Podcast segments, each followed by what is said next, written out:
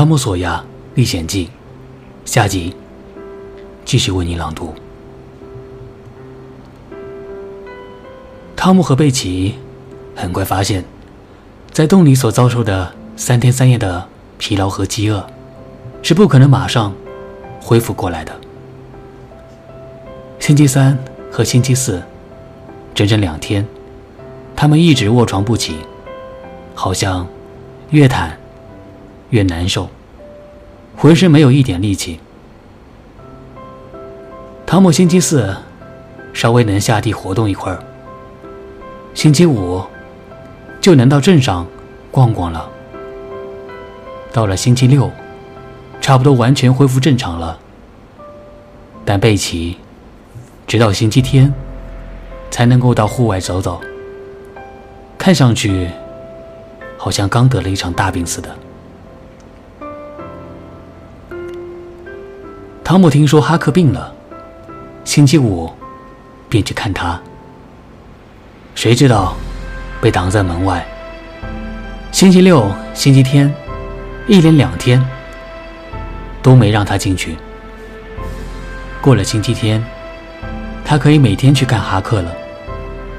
但是哈克的家人告诫他，不能透露他探险经过，也不要谈及任何令人兴奋的话题。道格拉斯寡妇守在旁边。看汤姆是否遵守规定。回到家里，汤姆才听说卡迪夫山发生的事，还得知那个衣衫褴褛的人的尸体最后在渡船码头附近被发现了，很可能是在逃跑途中溺水而死的。汤姆从山洞里获救两个星期之后。哈克已经强壮多了，也不怕听令人激动的话题了。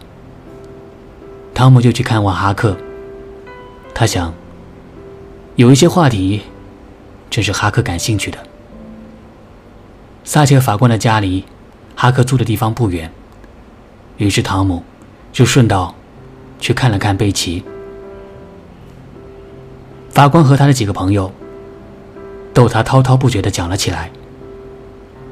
有的人还用嘲弄的口吻问他，是否还想再去那个山洞走一趟。